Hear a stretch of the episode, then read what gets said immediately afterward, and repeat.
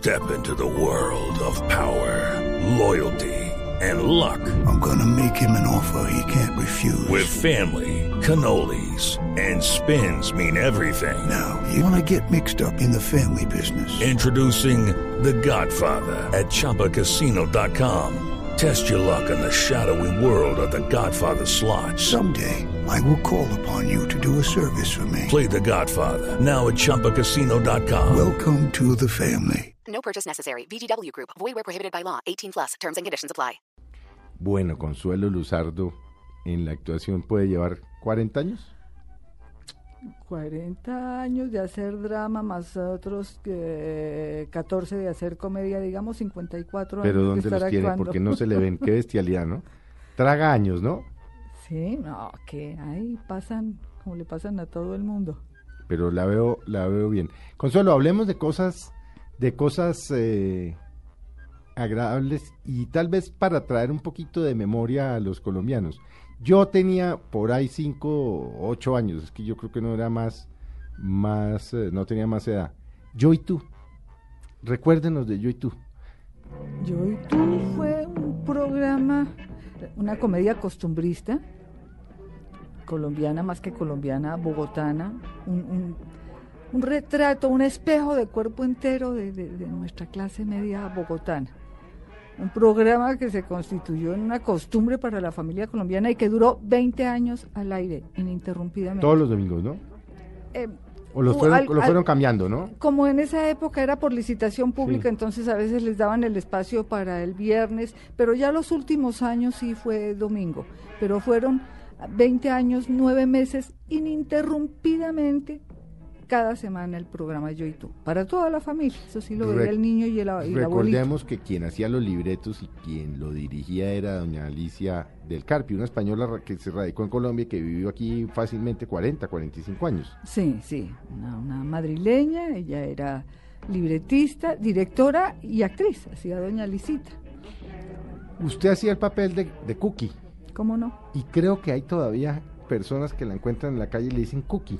¿Cómo te parece? Y yo sí les digo, pero porque si son gente de mi edad, uno dice perfecto, se acuerdan, pero a veces gente que yo no veo tan mayor y me dicen cookie, le digo, pero usted gateaba o qué, mijito, qué buena memoria, porque, porque el yo y tú se acabó en el año 76. Y se quedó Cookie. Para mucha gente me quedé cookie, sí. Acuérdenos de quiénes eran, quiénes eran el elenco de Yo y tú.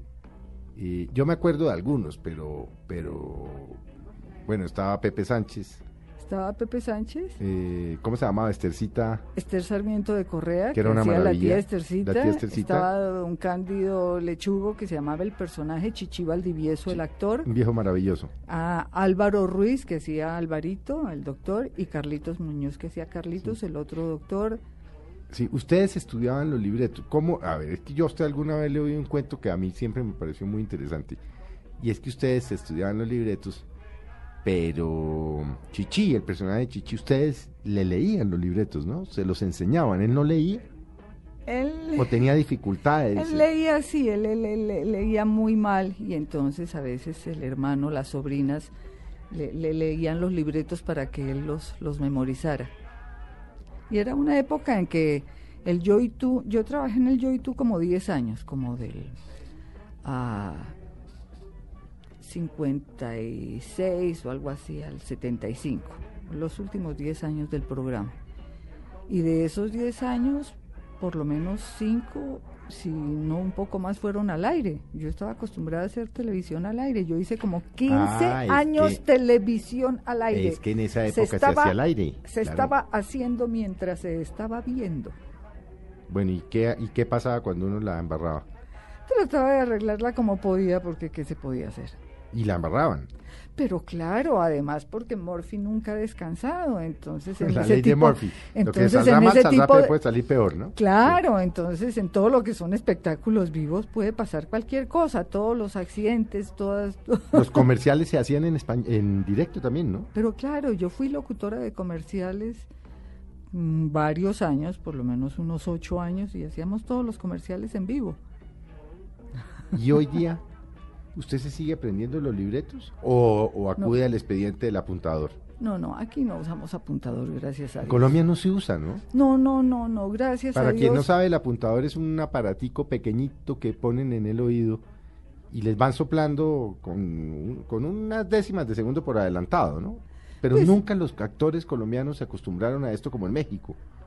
Pues es que gracias a Dios no hemos llegado a ese nivel de industrialización donde hay que hacer a como de lugar tantos minutos al día que obliga a, a- a eso, a tratar de que nadie se caiga, de, de dictarle la letra a la gente. No, aquí, gracias a Dios, entendió muy tempranamente que un actor con apuntador está actuando es al ritmo que le está diciendo el señor que está leyendo, y que lo normalmente afecta en la actuación.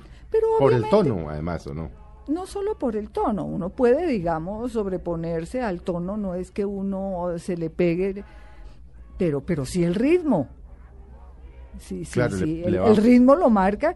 Normalmente los, los eh, que hacían los apuntadores eran unos maravillosos locutores de estupenda dicción y todo, pero tenían un ritmo que a veces no le convenía a uno. Mm. Le tengo una sorpresa. Gordita, ¿no? Ajá. No creo. No, sí, sí, sí, sí, sí, eso sí se te nota ahí mismo, a pesar de eso que traes encima. Hijita, procura no ponerte tan simpática de entrada, sí, hazme el favor. El papel de Cookie, imagínese, hace...